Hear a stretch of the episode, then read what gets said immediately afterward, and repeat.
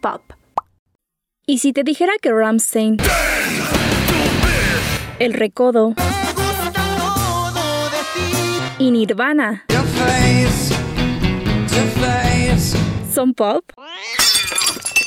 Ok, no son del género musical pop, pero han salido en los conteos de popularidad de la televisión. Sus conciertos reúnen a miles de personas y sus discos generan ganancias por millones de dólares. Entonces, aunque estas bandas no suenan como esto, forman parte de una categoría más amplia que incluye todo lo anterior, la cultura pop. ¿Y a qué nos referimos con cultura pop o cultura popular? Bueno, a la moda, a las películas, las series, los personajes, los videojuegos, la comida, la jerga, las costumbres, básicamente a cualquier elemento que sea importante para las personas a niveles masivos e incluso representativo de ellas o de una generación o época. El concepto se origina en el siglo XX y hay que decirlo, tiene una raíz basada en el elitismo ya que la idea de cultura popular nace para nombrar la cultura del pueblo y separarla de la alta cultura, es decir, la cultura a la que tienen acceso las élites privilegiadas, quienes por cierto decidieron estas mismas definiciones.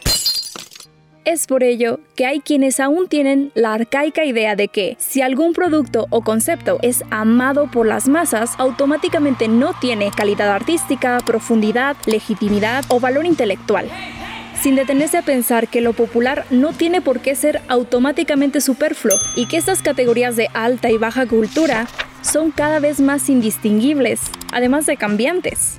En su momento, Mozart podía ser escuchado por unos pocos que podían pagar para ver al prodigio, pero hoy estás a dos clics.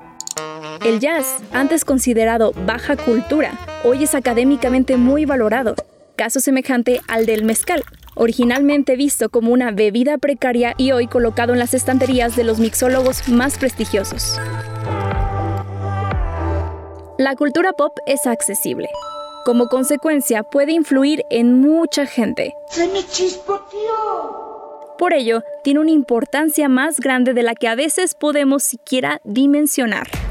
Desde una perspectiva económica, la cultura popular mueve a marcas de impacto global. Disney, Columbia Records, Zara, Starbucks, Nintendo o Coca-Cola Company, por mencionar algunas.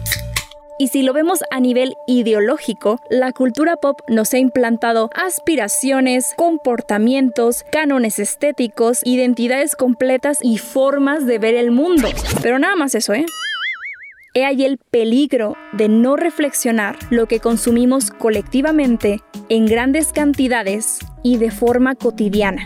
Permanecer como audiencias pasivas nos puede llevar, sin darnos cuenta siquiera, a reforzar ideas que no entendemos o a las que directamente nos oponemos.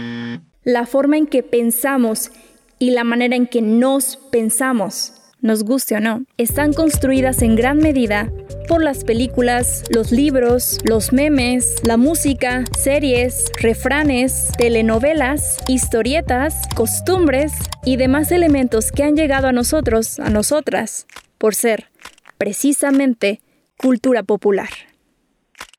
Es por eso que en este espacio radiofónico examinamos lo pop, porque creemos necesario analizar con toda seriedad la cultura popular y honestamente, no podemos hacer como si todo esto no se colara a nuestra mente, generando nuestras acciones y transformándose en parte de nuestra identidad todos los días.